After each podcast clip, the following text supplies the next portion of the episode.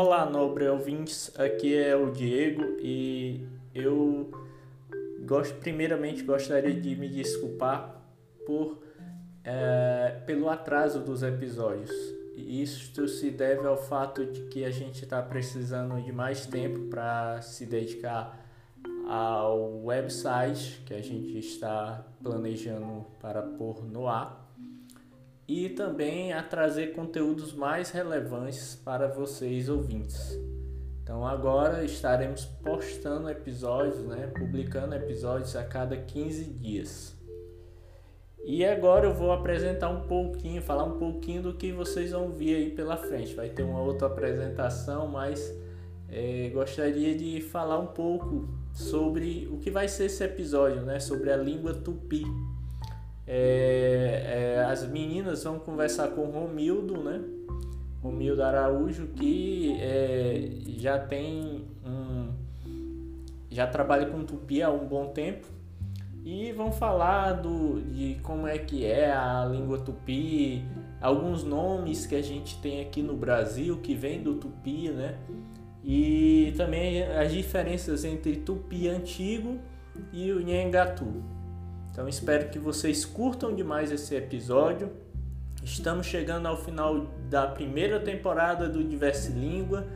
É, este será o último episódio de entrevista de 2020. Então curta, compartilha e se você tiver alguma sugestão, é só deixar o um comentário nas nossas redes sociais, beleza? Então se liguem aí no próximo episódio.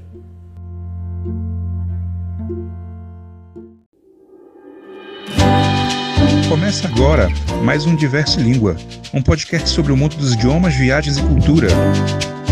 Olá, pessoal, bem-vindos a mais um episódio do Diverso Língua. E quem vos fala é a Renata, que está junto com a Andressa pela primeira vez, Girl Power, nesse programa. Oi, Andressa. Oi, Renata, tudo bom? Tudo muito bem, bom. você? É, muito bom o tema de, o tema de hoje. E o nosso convidado também. Estou muito animada para porque a gente vai aprender hoje. Também estou animadíssima, até porque eu já tive duas aulas com ele, só que estava muito avançado, tupi lá, e eu falei, pô, não vai dar para mim não. Eu tenho que começar bem do comecinho mesmo. Entendeu? Para aquelas palavras assim mais básicas, né, tipo nome de cidade e tal. Mas nós vamos falar sobre uma língua muito interessante que é o tupi. Né? O tupi é uma língua indígena, é, extinta, falada em, que foi falada né, em grande parte do litoral brasileiro. É, segundo historiadores, as tribos que falavam tupi como língua materna eram os tupinambás, tupiniquins, é, caetés, tamoios, potiguaras, é, temiminóis e tabajaras. O tupi foi uma língua franca falada durante o período do Brasil colônia, do século XVI ao século XVIII. E sobre o nosso convidado, Andressa, Pronto, apresentando o nosso convidado, é o Romildo. Ele é professor indígena potiguara, morador da aldeia Três Rios, uh, no município de Marcação, em Paraíba. Ele é licenciado em História pela Universidade Estadual do Vale do Acaraú, no Ceará, e em Letras pela Universidade Cruzeiro do Sul. Ele dá aulas de tupi e história em escolas estaduais pela Secretaria de Educação do Estado da Paraíba ele é autodidata em tupi antigo. E como participante do Clube Poliglota Brasil, ele atua como administrador de grupos de estudos no WhatsApp e no Facebook, dedicados ao tupi antigo, e também cria conteúdo sobre a língua tupi no YouTube. Seja muito bem-vindo, Romildo. Tudo bom com você? Algeveté, Peicové, Cunhã Etá, Xeroribeté, Pemonguetaba, Copetuneme, Ixé, Romildo, Guiracanga, Potiguara, Aicó, Paraíbaretame, Potiguararetame, Xetaba, Moçapuzu, Três Rios, Seribaê, Aicocatu, Copetuneme, Cheiro de Beté, Pemonguetabo. Se eu fosse beleza, continuar, continuar falando em tupi, né? Poucas pessoas iriam entender, né? Então, deixa eu entrar no universo com mais pessoas podendo compreender através da língua portuguesa. Aí eu me apresentei, né? Sou, disse olá, né? Mulheres, Cunhaetá, disse que eu estava feliz em estar aqui nessa noite conversando com vocês.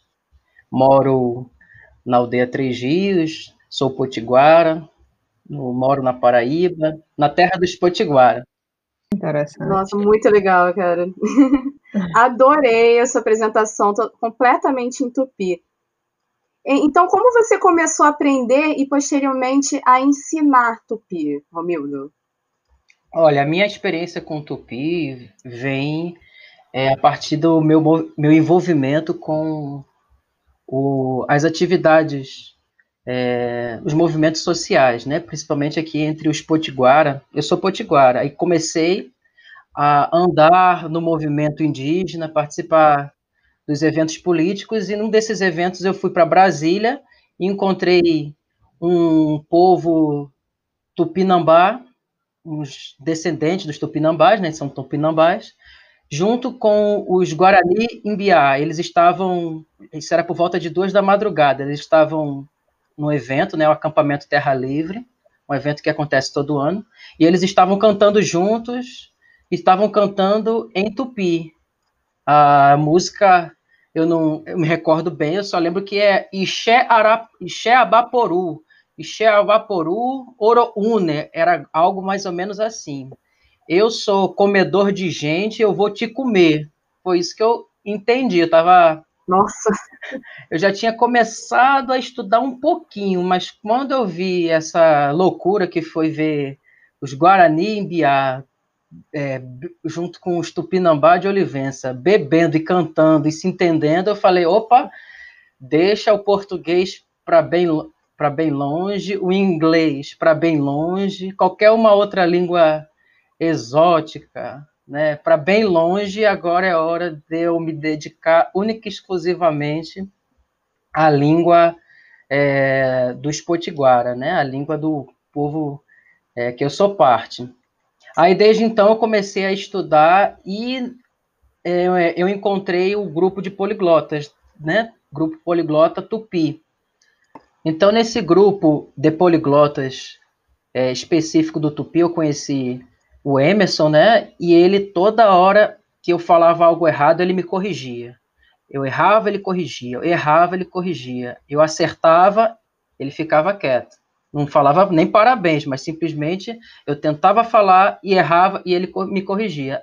Isso às vezes é até irritante, mas foi justamente é, de tanto ser corrigido que, eu, que todas as estruturas da língua foram entrando na minha mente, né, e eu fui compreendendo, né, as estruturas da língua. Hoje, é, quando alguém entra no grupo, começa a falar e comete erros, né, que é, o sentido fosse causar uma confusão, uma dúvida, então já corrijo logo a pessoa, explico porque é uma língua por ser de outro tronco linguístico, né, diferente do indo-europeu, o tupi antigo do tronco tupi, é muito diferente. Então, realmente, a gente tem que pensar de forma diferente. Isso que eu, é um dos aspectos que eu acho mais interessante de aprender uma língua diferente, né, bem diferente, é você pensar de uma outra maneira e compreender o mundo de uma maneira diferente. Então, eu consigo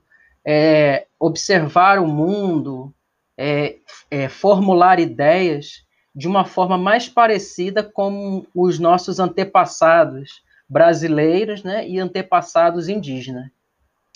Você deu um exemplo da, do cachorro, não é? E, mas assim, explica melhor como é isso de entender o mundo de uma forma diferente, igual os teus, os nossos antepassados. Uh, explica aí um pouco melhor sobre como é isso muitas coisas em português que a gente fala no dia a dia têm sentidos metafóricos. É, e muitas coisas em que a gente usa no dia a dia são uso de palavras, mas que a gente não sabe bem o significado, porque para entender um significado a gente vai ter que analisar um conceito. E esse conceito pode mudar no tempo e de acordo com as visões. É, por exemplo, a palavra é, amor, né? Amor uhum. é uma palavra que pode expressar várias coisas, várias ideias. E o tupi é uma língua que ele não tem muitos sentidos é, metafóricos. Cada palavra ela é construída a partir de pequenas unidades de sentido.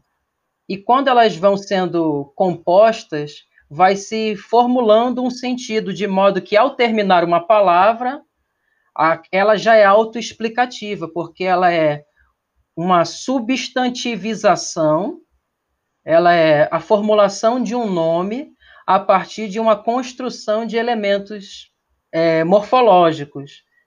Aí no final é uma palavra conceito em si. Então é mais fácil de entender as coisas. É, por exemplo, é, um exemplo muito usado é a questão da escola. Explicar para alguém que nunca foi a uma escola o que, que é uma escola é difícil, né? Ou educação, o que é educação? É algo um pouco dif difícil, porque abarca em vários conceitos. Quando os europeus chegaram aqui, não existia escola, mas existia processo educacional. Então, qual foi a palavra? Como a gente dá, é, denomina escola. Escola é um lugar de se ensinar pessoas. Em tupi, cujo o padrão sintático é sujeito, objeto, verbo, sempre vai ter o objeto antes de um verbo transitivo. Então seria moro, boe, saba. Moro, quer dizer pessoas. Ele é o nosso objeto. Boe é o ensinar, é o verbo transitivo. Eu já disse o objeto antes. Moro, boe. Ensinar gente.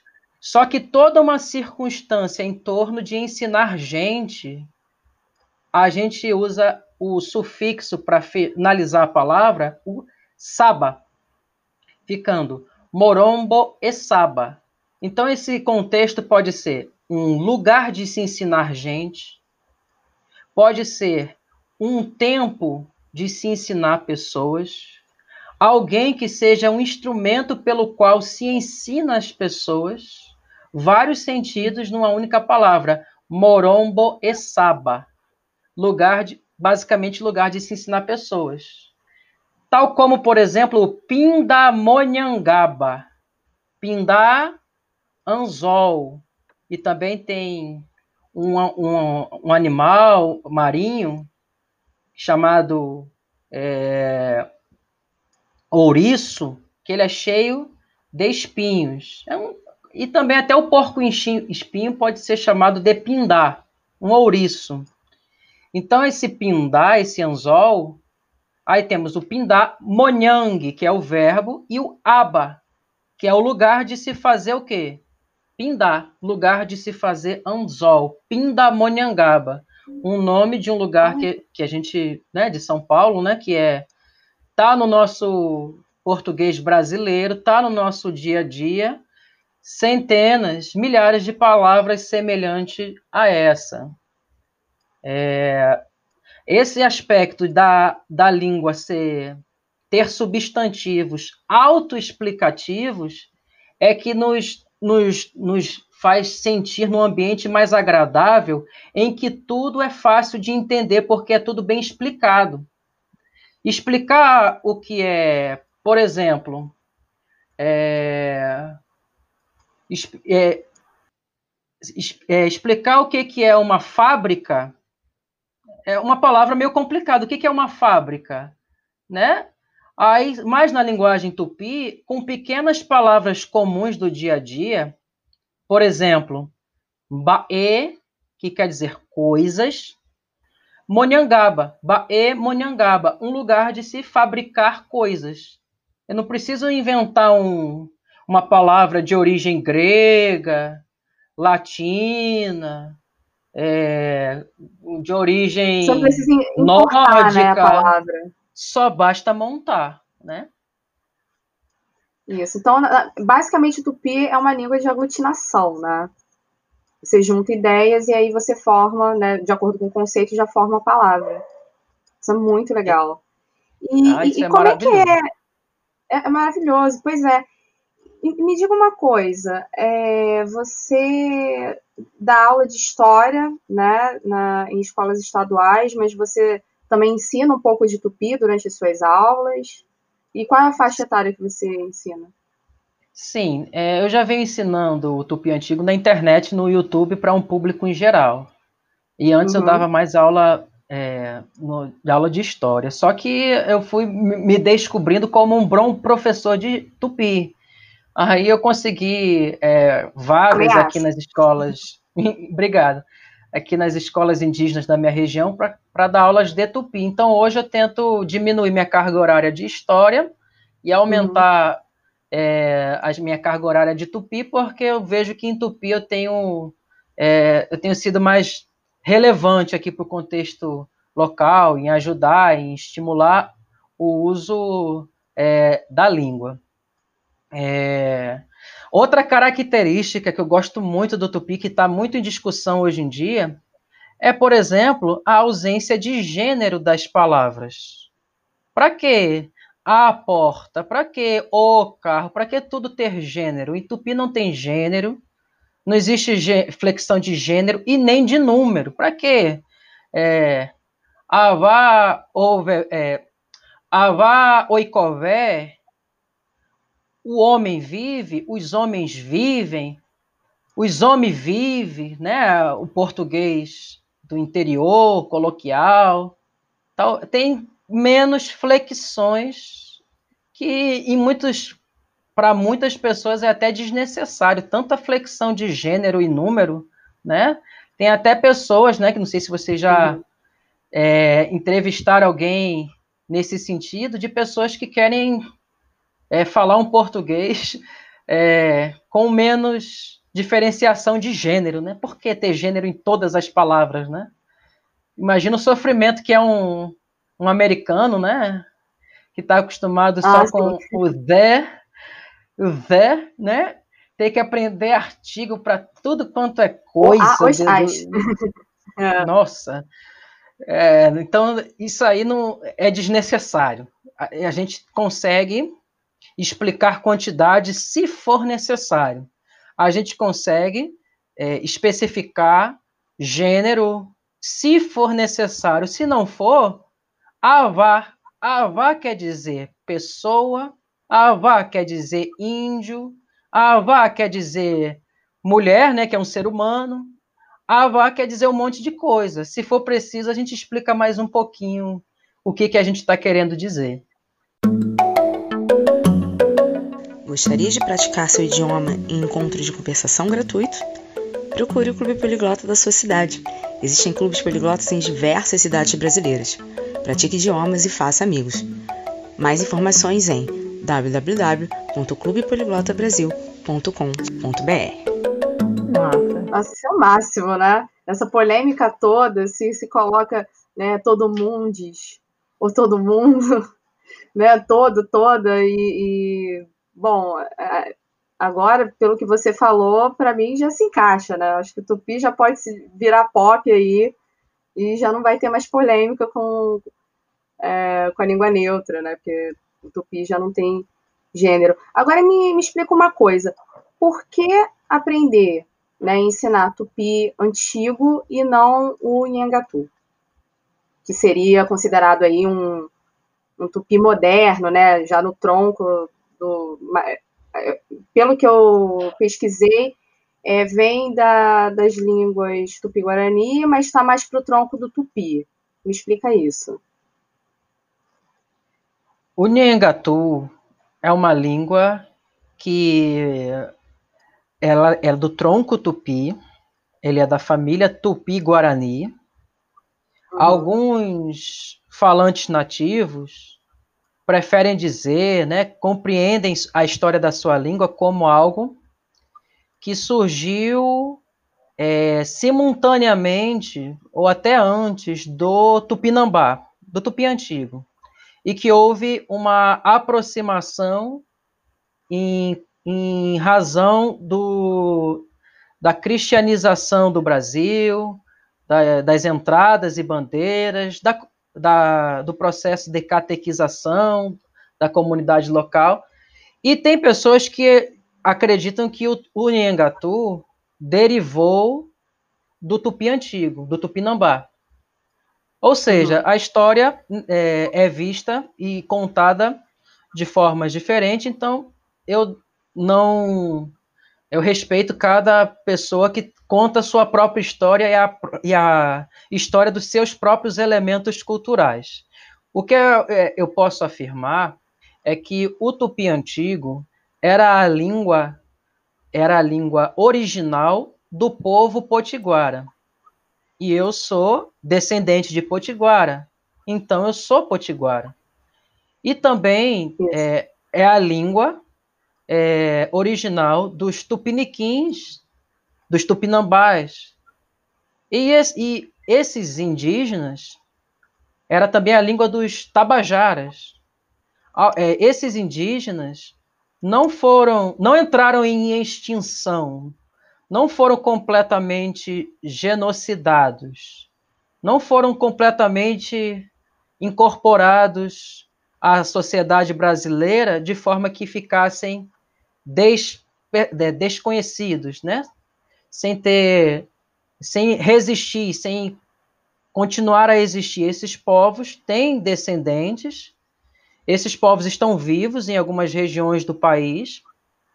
Estes povos que falavam que é, é, a língua original era o tupi antigo, e como um elemento de afirmação de identidade é, e de valorização da cultura, esses povos estudam a língua dos seus antepassados, que é a língua mais falada na costa do Brasil até o, até meados do século XVII, quando ele vai tornando feições de línguas gerais. É a língua uhum. primitiva, é a língua com menos influência do português. É uma língua considerada é, super conservadora em aspectos de guardar estruturas morfológicas, sintáticas e lexicais com menor influência possível da língua portuguesa. Ou seja, é, essa característica de ser uma língua cheia de elementos, é, elementos gramaticais, por exemplo, torna a língua um padrão de ser estudado no processo de comparação das línguas. Todo estudante de linguística que estuda línguas tupi-guarani, todos eles se debruçam em estudar um pouquinho do tupi antigo. Todo linguista que estuda tupi, é, línguas da família tupi e guarani, todos eles estudam o tupi antigo por ser o referencial de conservadorismo de estruturas linguísticas em geral. E para nós, Potiguara, Tabajara, Tupiniquim, Tupinambá, tem esse valor especial de ser a língua que os nossos antepassados falavam antes da chegada dos portugueses, espanhóis, holandeses, franceses e ingleses. Tem um valor especial para nós. O Nhengatu não substituiria, porque o Nhengatu tem uma relação muito forte da identidade amazônida. Os povos da Amazônia é, era a língua geral daquela região. Então, muitos povos da Amazônia, é, eles, eles têm orgulho do Nhengatu. Era uma língua que foi muito importante naquela região e alguns povos ainda continuam é, falando, né, escrevendo, produzindo em Nhengatu. Enfim, o Nhengatu é muito importante para a região norte do Brasil. E o, o Tupi Antigo ele é importantíssimo para o litoral. E a, a terceira, é o terceiro ramo, digamos assim, a língua geral paulista, ela tem uma importância maior na região de São Paulo e região centro-oeste. Mas, infelizmente, o tupi antigo, né, o, infelizmente, a língua geral paulista, ela foi extinta, no sentido de não tem como a gente compreendê-la, suas estruturas bem, porque ela não foi muito registrada ela não teve eh, gramáticos explicando o seu funcionamento. Diferente do Nhengatu, que uma diferença importante a respeito desses três ramos do tupi, que é o tupi antigo, a língua mais falada na costa, é, a língua geral setentrional, que originou o Nhengatu, e a língua é, geral meridional, que é a paulista, é, a diferença fundamental entre essas três línguas é a língua geral paulista ela foi extinta. Não se sabe as estruturas gramaticais dessa língua. A língua geral paulista ela foi extinta porque não existiu nenhum gramático é, para descrever o funcionamento da língua. Não tem como a gente, com os registros históricos que nós temos, é, compreender profundamente a língua. O Nhengatu, por outro lado, é uma língua viva, bem compreendida e estudada ao longo do tempo por gramáticos e pesquisadores. É uma, região, é uma língua que ainda é falada por mais de 20 mil pessoas, mais de 20 mil pessoas na região do Rio Negro, principalmente no município de São Gabriel. Então, temos aqui uma língua morta, é, desculpa, extinta, uma língua viva, e temos uma língua em processo de revitalização, que é o tupi antigo, cuja alguma, alguns povos indígenas atualmente estudam e ensinam essa língua é, em suas aldeias, né? E é uma língua que tem muita, muita coisa escrita sobre ela é, gramática de Anchieta desde 1595 já se tem gramática sobre ela. Temos um, um, um vocabulário maravilhosíssimo que é o VLB, lá de 1621, cheio de palavras, com exemplos, com detalhes. Temos o primeiro catecismo brasileiro, é, cheio de frases e construções, é, que torna a compreensão da língua algo possível, embora seja difícil, é totalmente possível. Temos os poemas de Anchieta, temos os teatros, todo feito de forma de poesia, é, com vários exemplos de palavras, de elementos da cultura indígena, isso no é, referente à cultura do século XVI. Ou seja, o tupi antigo é uma língua acessível que a, gente pode conseguir facilmente um livro de gramática, um livro de vocabulário, que é o dicionário. Existem várias explicações na internet, é uma língua acessível e obrigatória para linguistas que estudam línguas brasileiras. Não é opcional, é inadmissível um linguista que não conheça o tupi antigo, um linguista brasileiro que não conheça o tupi antigo. Legal. Romildo, é, e em relação às outras línguas, é, quais são as características do tupi uh, que, que tem relação com outras línguas? Por exemplo, o nome de locais, uh, e nomes, nomes de plantas, nomes cotidianos.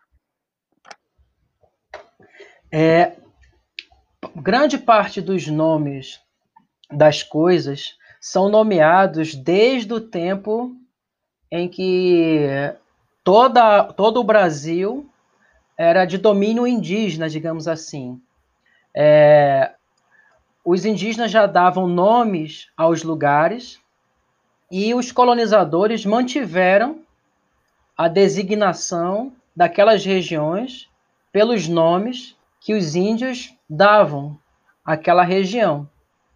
Então, muitos nomes como Paraíba, é, Tocantins, Sergipe, Paraná e, e milhares de outros nomes vêm desde a época do século XVI. É, o Nhengatu, é, que é uma língua que a gente pode comparar, é uma língua muito simplificada e até uma vantagem de ser mais facilmente aprendida. Enquanto o tupi antigo, ele, o verbo, ele pode se encontrar nos seguintes modos. Prestem atenção: indicativo, gerúndio, infinitivo, indicativo circunstancial, imperativo, permissivo. Esse é que eu estou lembrando de cabeça. Para cada uma desses modos, há uma pequena mudança na palavra. Uma pequena palavra, um pequeno componente. Em que, de todos esses sete modos que um verbo pode estar, o Nhengatu, o Nhengatu simplificou em apenas haver o infinitivo. Que a partir do infinitivo, se faz todas essas outras formas que havia no tupi antigo de uma forma muito mais fácil, porque só existe uma forma, é, digamos assim, morfológica. Existe o gerúndio é, em Nhengatu, só que não existe uma flexão da palavra como ocorre no tupi antigo. É, ou seja, é uma língua com mais é, características morfológicas, com mais é, mudanças. É, talvez assim, eu julgo até, na minha opinião, né, sou um pouco é, suspeito em falar uma língua mais complexa e rica de detalhes, né?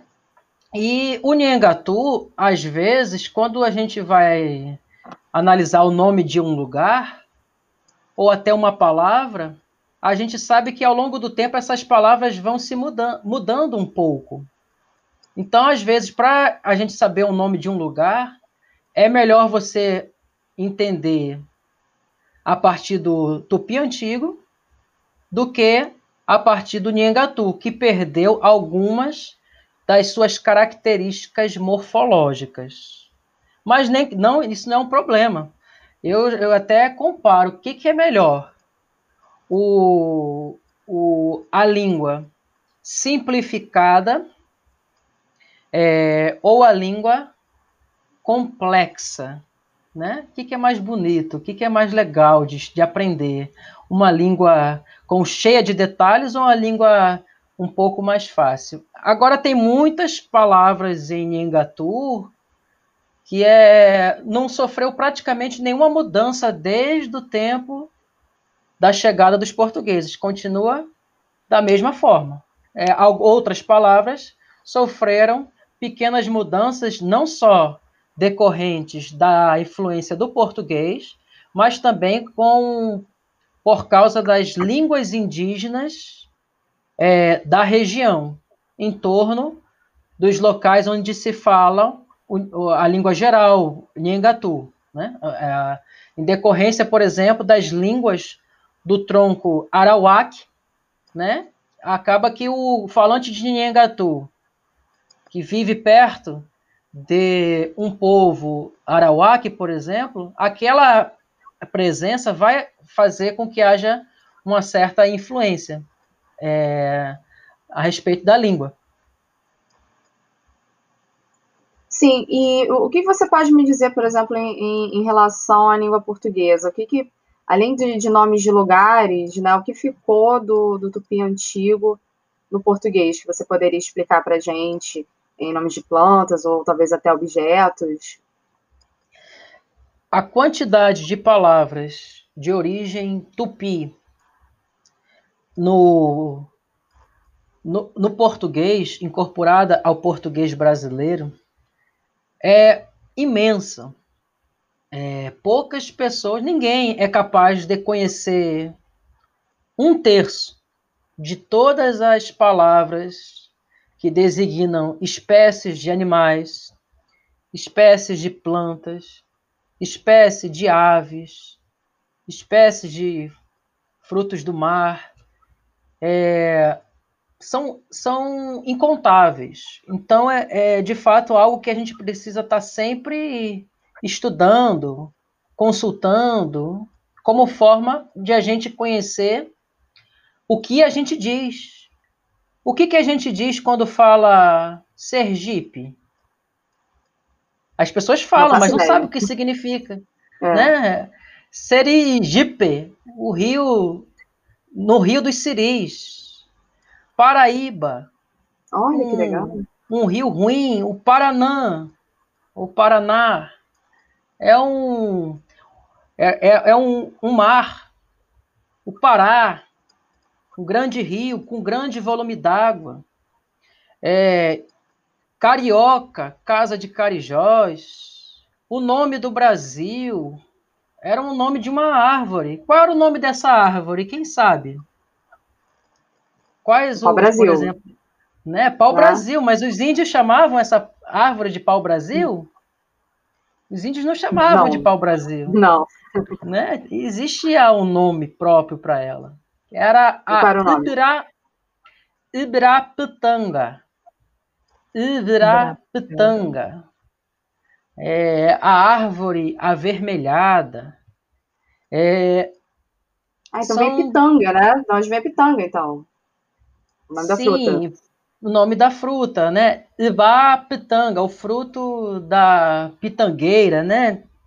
É, justamente, é referente àquela cor bem parecido com pitanga, com i, que seria já criança.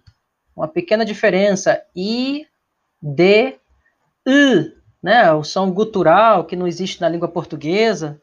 Isso é, é representado pelo Y, não é isso? Geralmente é, é atualmente representado por Y, mas foi uhum. algo dificultoso até para os primeiros é, os primeiros colonizadores, quando chegaram aqui, tiveram imensa dificuldade de compreender, pronunciar e registrar esse som. É, ou seja, são muitas palavras. A gente poderia ter um podcast só para falar de palavras de origem tupi antigo que entraram para o nosso dia a dia dentro da língua portuguesa e em maior é, em maior uso, né, nas comunidades indígenas que usa, por exemplo, um gererê, uma rede de pesca. É, existem algumas palavras, nomes de insetos, que muitos indígenas em cada localidade vão conhecer melhor do que uma população brasileira, digamos assim. E uhum. também, outra característica do nosso português é, brasileiro é uma língua é, que tem um ritmo diferente da língua portuguesa de Portugal. Quando a gente observa, quando a gente observa um português falando, ele fala com algum ritmo parecido com o inglês em alguns aspectos. É, eu assistindo um vídeo é, e estudando a respeito, é, eu descobri que português de Portugal é uma língua chamada Stressed Timed Language, é uma língua cujo o ritmo ele, é, é, ele tem um ritmo relacionado ao, ao acento, a, a importância da palavra é falada de uma forma diferente. A entonação, é o ritmo de acordo com a importância da palavra. Um artigo, por exemplo, é falado com menos menos força, menos ênfase, enquanto que um verbo e um substantivo é falado com mais clareza, com mais, mais é, ênfase, digamos assim. É. Já o português brasileiro é, uma, é, é o syllabic é, timed language. É uma língua que foca na, nas sílabas, como o mandarim, por exemplo. É uma língua que cada sílaba ela tem igual importância é, num contexto.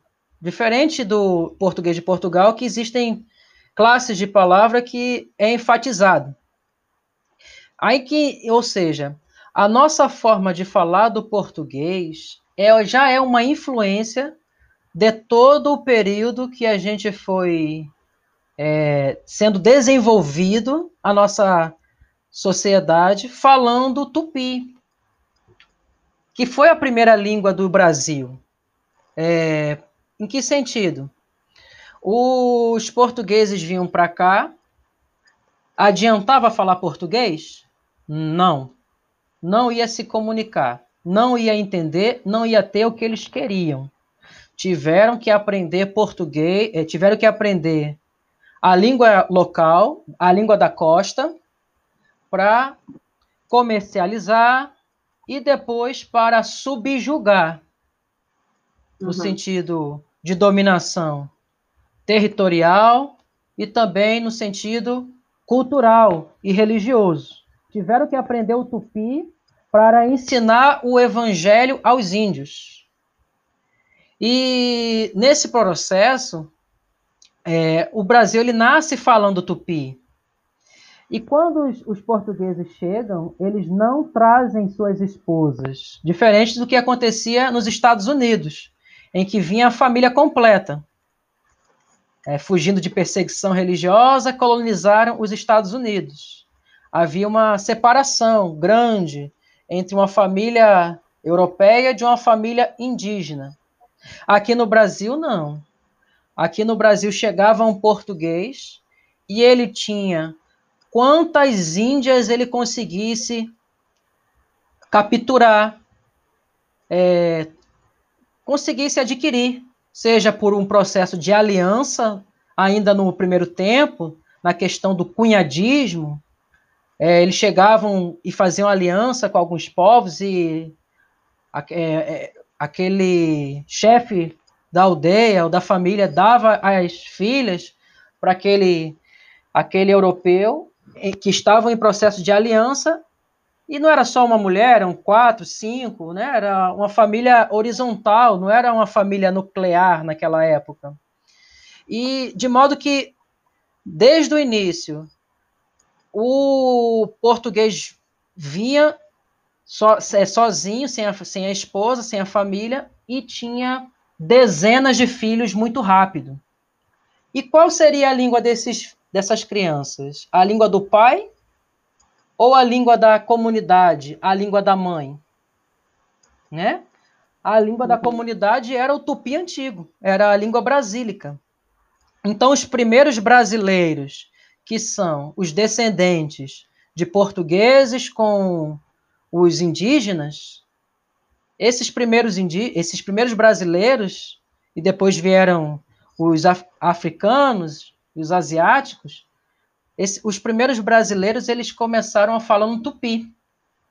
Só depois de muitos anos que foram chegar as primeiras mulheres é, brancas, né, europeias para cá, e segundo as cartas dos padres, eles achavam absurdo é, a quantidade é, de mulheres que um português aqui poderia ter. Um, é, rapidamente, a, a, população miscigenada falante de tupi se multiplicava é, muito rápido. É, não existia monogamia, estes... né? Cristianismo, monogamia, esse negócio de, é, de casamento, né? Que né, que se fala, que se conhece aí no cristianismo, não existia quando chegava aqui no Brasil, né? É, os portugueses chegavam aqui e achavam que aqui era o paraíso para eles, né? É, e desfrutavam é, de tudo aquilo que eles eram reprimidos na Europa, né? De certa forma. E chegavam aqui é, e houve muito, mas muito estupros de fato, né? Captura de indígenas, né? E essas mulheres que eram capturadas rap rapidamente engravidavam, né? Todos os anos. A população brasileira ela, ela explode muito rápido e com o tempo a população indígena é, vai morrendo aos milhares devido às guerras e também pelas questões biológicas, né? Pela questão da, das doenças que aqui não existia anticorpos para aquilo, né? exatamente, assim como os outros povos também foram dominados pelos espanhóis. Agora, eu quero voltar para um assunto específico, só para para fechar, é, que você falou sobre os tempos verbais, né? Indicativo, o, o gerúndio. É, só que e a noção de, de, presente, passado e futuro na língua tupi? Né? Como é que acontece? Eu lembro de um exemplo que você me deu é, de Ibirapuera, por exemplo, que eu acho muito legal é, sobre a noção de passado, por exemplo.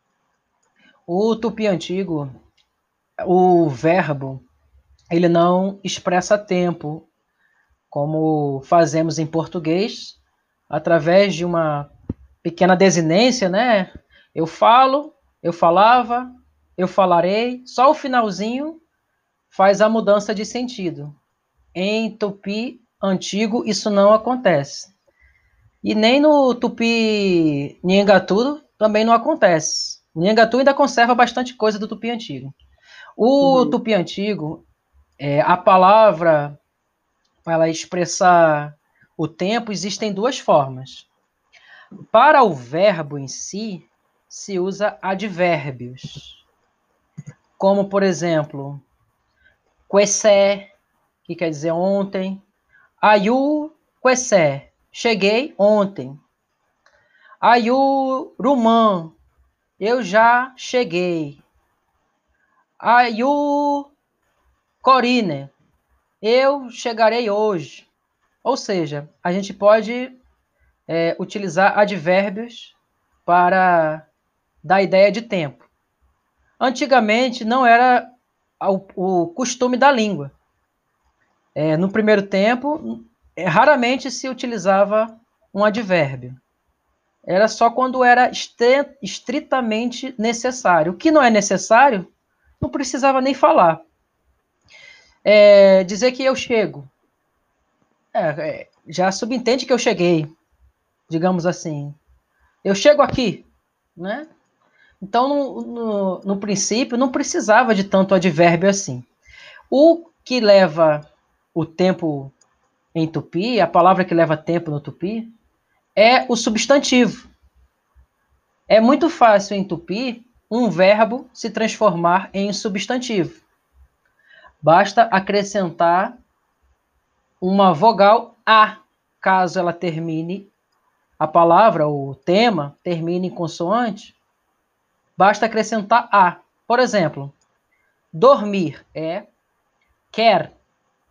A quer quer dizer que eu durmo. E requer. Uhum. Tu dormes. O quer. Ele dorme. Agora, para eu transformar isso no substantivo, que seria, por exemplo, a dormida, aí é só eu acrescentar o a depois do R, ficando quera. Chequera, minha dormida. E a partir desse, dessa transformação de um verbo em um substantivo, Aí eu posso acrescentar um tempo, é, que seria o tempo nominal. Aí, por exemplo, querama, minha futura dormida, ou minha chequeruera, minha dormida passada, somente em forma substantiva. Quando então, era, é... no caso passado? Desculpa. Isso, isso. O era, hum, refere-se ah, ao tá. passado e Rama refere-se ao futuro. Entendi. É, por exemplo, você vai ser uma professora. Então quer dizer que você não é. Então você é uma uhum. Morombo Essarama. Morombo Essara é um professor. Uhum. Se você ainda vai ser uma professora, então você é uma Morombo Essarama. Agora você, se não for mais uma professora, Aí você é uma Morombo Essaruera. Morombo Essara, Morombo Essarama, Morombo Essaruera.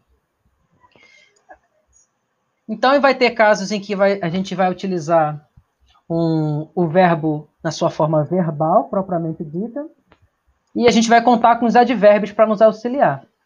E vai uhum. ter situações que a gente vai precisar colocar essa a palavra, né, que dá origem ao substantivo, o verbo que dá origem ao substantivo, a gente vai é, utilizar os sufixos nominais rama ou poeira. É, outra característica do tupi antigo que torna ele muito complexo é, por exemplo, por que tantos modos um verbo pode ter? Porque tem o indicativo e tem o infinitivo e o gerúndio, né? E tem outros modos também. É a, a beleza da língua. É, é, como é uma língua que se encaixa, quem falava queria falar perfeitamente cada pedacinho que compunha as palavras. É por isso que é uma língua que muda pouco. O Guarani A, por exemplo, mudou pouco ao longo dos cinco anos de contato com os europeus.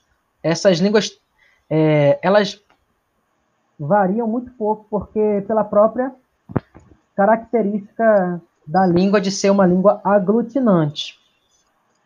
É, e no tupi antigo, apenas um verbo pode estar no modo indicativo normal, como uhum. as, as, se eu precisar utilizar outro verbo na mesma frase, ele já não pode estar na forma principal.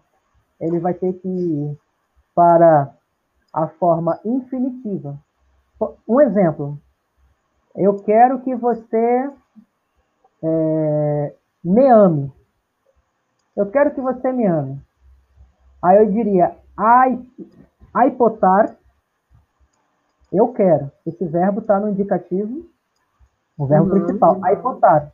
Agora essa parte, que você me ame, aí eu já não posso usar a mesma forma do indicativo do verbo, a forma principal, já vai para uma forma secundária, para indicar que essa forma secundária está em, em relação com a forma principal. Então eu diria a segunda parte na forma infinitiva. Aipotá, suba. Aipotar, indé suba. Eu quero que tu me ame. Aipotar, indé xeral suba.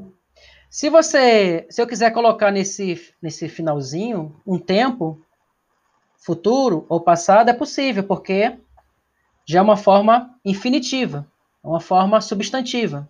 Esse amor, né, que você me ame, já estou usando como se fosse um, um substantivo. Então, eu uhum. quero que você me ame futuramente. Aipotar indé xerausu buama. Eu quero que você me ame futuramente. Agora, se eu quero que você me ame no passado, aí muda o sentido. É como se eu quis que você me amasse. Aipotar indé xerausu buera. Eu quis que você me amasse.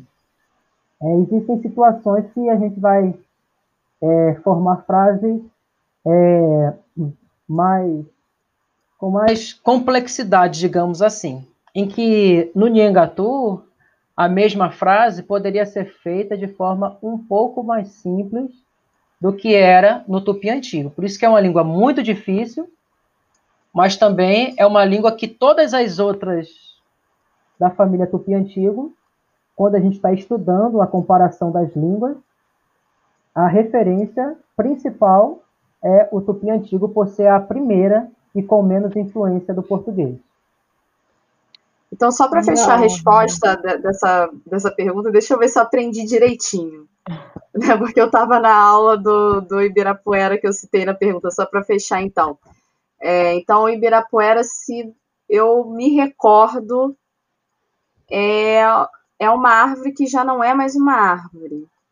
Ela é um, é um pedaço de árvore que caiu. Eu lembro dessa explicação. É o que foi uma árvore, agora não é mais. Hum. Hoje a Ibirapuera pode ser um caibro de uma construção de um telhado, pode ser até, quem sabe, um, uma guapicaba, uma, um assento, lugar de se sentar, É... Ou seja, tudo que, que foi transformado né, da, da, madeira daquela árvore em alguma outra coisa. Mas que já Exatamente. não é mais uma árvore. E não somente Viu no singular. Uma aluna. Exato, muito bem. E não, so, e não somente no singular. Ibirá não é, quer dizer somente uma árvore. Pode ser hum. um arvoredo. Não é? Ibirá pode ser Entendi. uma árvore, mas também pode ser um arvoredo. Imagine, então, um arvoredo. Só que pela ação humana, não tem mais aquele arvoredo, derrubaram tudo. Então aquilo já não é mais um arvoredo. Não é mais uma ibirá. É uma ibirapuera. É um lugar que foi devastado, né? Uhum. Assim como uma, uma mata, caá. Caá, que é uma mata. Se não é mais uma mata, então é uma caapoeira. É uma, desculpa? É, caapoeira. Caapoeira. Caapoeira. Muito bem. Mas Fala aí, Andressa. quem sabe a gente resolva reflorestar, ah. né? E ah, é, e aí? Então pode ser uma caarama, uma futura mata, né? Aqui é uma ah, caarama, uma futura, uma futura mata. Né? Tomara. Né? Tomara que tenhamos aí uma Bastante... vários caramas, né?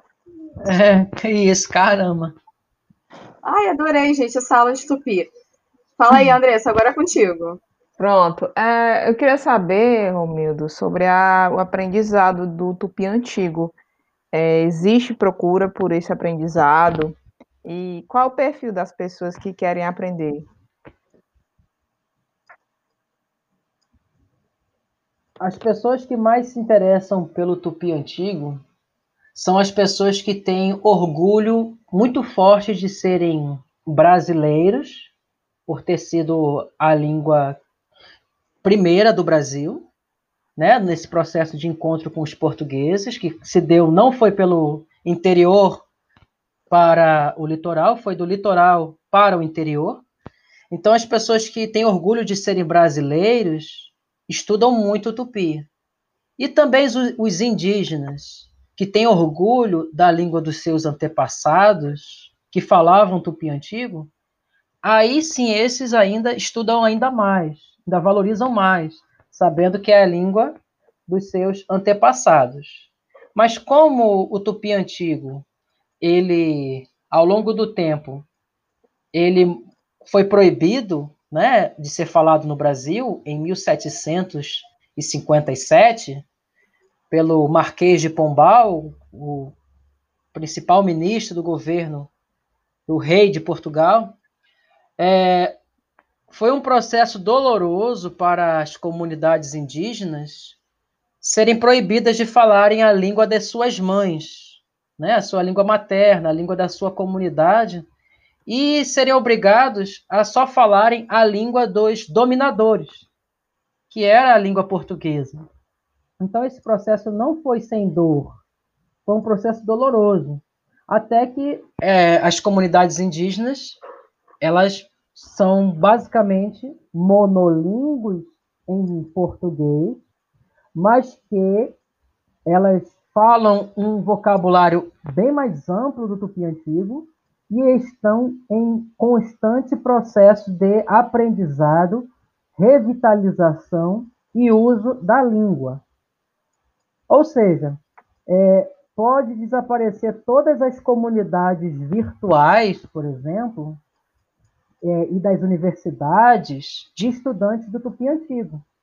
Mas aquele povo indígena que tem o orgulho de, dessa língua tupi antiga ser a língua do seu povo, ela sempre vai estar estudando, vai estar sempre é, vivenciando aquela língua. E é o que acontece entre os potiguara. A gente está é, tá nesse processo de é, quanto mais coisa a gente puder é, substituir o uso do português para o tupi, a gente faz, mas não com um processo impositivo, é como um processo de autodescoberta, um processo de autovalorização étnica.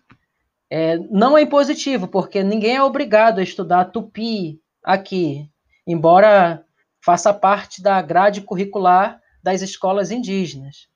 Mas, de modo geral, não é obrigatório a pessoa aprender profundamente a língua, mas o que é importante é que seja possível e que haja é, iniciativas para que isso é, continue. E é o que está acontecendo. Os potiguara daqui da minha região, né, é, estudam em todas as escolas indígenas estudam o tupi antigo como fosse uma língua, uma segunda língua, mas não é uma língua estrangeira. É uma língua que permeia todo o universo cultural daquele povo. É uma, a gente reaprende a nossa primeira língua no sentido de nós como povo. É, a, é, aí a gente vai substituindo aos poucos em alguns aspectos a, o português pelo tupi, num processo voluntário. Muito bem. E você considera que as pessoas, é, não só dentro de comunidades, mas é, pelo menos em comunidades próximas, aprendam pelo menos uma língua indígena, assim, povo em geral? Né? O que, que você considera? É, eu, se eu não fosse indígena e eu amasse é, a minha raiz brasileira, nativa, é, eu, e que, eu gostaria, ia querer aprender uma língua indígena. Talvez eu nem conhecesse o tupi antigo, mas quem conhece se apaixona pela, por essa língua. É uma língua que é, ela ela é a principal é, para o brasileiro. Né? Existem as línguas indígenas, mais de 200 línguas indígenas, que todas elas são igualmente importantes para cada povo indígena. Mas para o Brasil, é, as línguas gerais, tanto a Unhengatu no norte, a língua geral paulista no sul e sudeste, e a língua o tupi antigo da costa brasileira, que foi por onde iniciou a colonização, essa língua tem um ar de especialidade, um que é, ela é especial. É, você vai conhecer poucas palavras é, de, de língua é, chavante, é, uhum. língua caiapó, é, você não vai conhecer muitas palavras no nosso dia a dia brasileiro oriundos dessas centenas de línguas. Mas o tupi antigo está em todos os bairros paulistas, está em todas as cidades paulistas. É, o estado de São Paulo, o estado do Rio de Janeiro, o Nordeste, está no Brasil inteiro. Está é, tá no Nhenhenhen, é, é, Você tá me no falou uma Cutucá, vez. Tá no Peteca, tá em tudo. Pois é, pois é. Você me falou uma vez que morou um tempo aqui no Rio. E aí você citou, acho que o nome de. Não sei se foram duas cidades ou dois bairros. É... No Rio de Janeiro tem Ipanema, né? Aquele, aquela um rio que tinha lá que, que é, não prestava para pescar, então era rio imprestável. Tem o Iguaba, que é o bebedouro, o lugar de beber água. Tem o um lugar maravilhoso, Conceição de Jacareí. É, só depois de muito tempo que eu fui saber que Jacareí, que é o rio dos jacarés. Tem a Sapucaí, o rio da Sapucaia, tá em todo lugar. É, é dif... Verdade. Talvez seja mais difícil você é, deixar de ouvir o tupi no, nosso, no seu dia a dia. Talvez seja mais difícil deixar de ouvir o tupi do que ouvir o tupi, né? É muito difícil você tampar os ouvidos para todas as palavras que tá no nosso dia a dia, que é de origem do tupi antigo e uma língua que está super acessível. É graças, Verdade. Né? Quando, graças ao trabalho de pessoas que se apaixonaram pela língua, como, por exemplo, o grande escritor Eduardo de Almeida Navarro, né? o grande supinólogo. E nesse processo é, que a gente sempre aprende com alguém importante da geração anterior, né? Então tem o padre Lemos Barbosa, Tem o, o próprio Anchieta, apesar é, da, das cicatrizes e da, do preço que foi é, essa, esse legado que a gente recebeu do Anchieta, né, da colonização, da catequização, apesar, apesar da, do sofrimento, né, mas temos alguns produtos né, feitos ao longo dos séculos que possibilitam a gente conhecer a língua americana, a língua das Américas, a língua indígena mais estudada, desde, o, desde Colombo até aqui. Tupi Antigo é a língua mais estudada da, das Américas. Nossa, isso é ótimo de saber. Bom, agora a gente está chegando pro, no final do nosso episódio e tem um momento cultural. Né? Então, no, no final do episódio, a gente pede para os convidados é, terem com, darem né, é, recomendação de livros, filmes ou séries ou qualquer coisa do tipo. E quais, quais as sugestões que você tem para os nossos ouvintes, Romildo? Primeira sugestão é o canal do YouTube Romildo Araújo. Opa, olha vai. Romildo Araújo. é, lá tem explicações minhas a respeito de textos em tupi. E também eu faço playlist com várias é, aulas de outros professores. Né? Então tem, para quem quer aprender ali, é, é uma porta muito ampla. É, e nosso aprendizado, né, nossa geração, ela é muito ela é muito devedora do trabalho do Eduardo de Almeida Navarro. Portanto, vou sugerir o livro Dicionário de Tupi Antigo, a língua indígena clássica do Brasil, editora Global. Com esse dicionário, você aprende nomes de lugar, é, e todas as palavras registradas na língua tupi antiga. Né? Nesses é, cinco séculos que o tupi foi de, é, se tornou uma língua escrita, né? porque antes era uma língua exclusivamente oral. E Sim. não adianta a gente ter o léxico, né, o vocabulário, não adianta ter o dicionário se a gente não sabe é, a gente não sabe a sintaxe da língua, né? os aspectos gramaticais. Então, para isso, temos o método moderno de Tupi antigo, uhum. A língua do Brasil dos primeiros séculos, também do Navarro. Né? Então, com o dicionário de Tupi antigo e com o método moderno de Tupi antigo, qualquer pessoa aprende essa língua, porque ela foi muito democratizada através da forma que o Navarro explica, de uma forma bem didática. Uhum. Ela não é um, um assunto somente para especialistas nas universidades. Ela tornou algo acessível para todo interessado em conhecer e aprender a língua. Mas tá agora tá que nós já, já temos o canal do YouTube, é, temos os Isso. livros, aí tem uhum. a etapa de tirar dúvidas, né?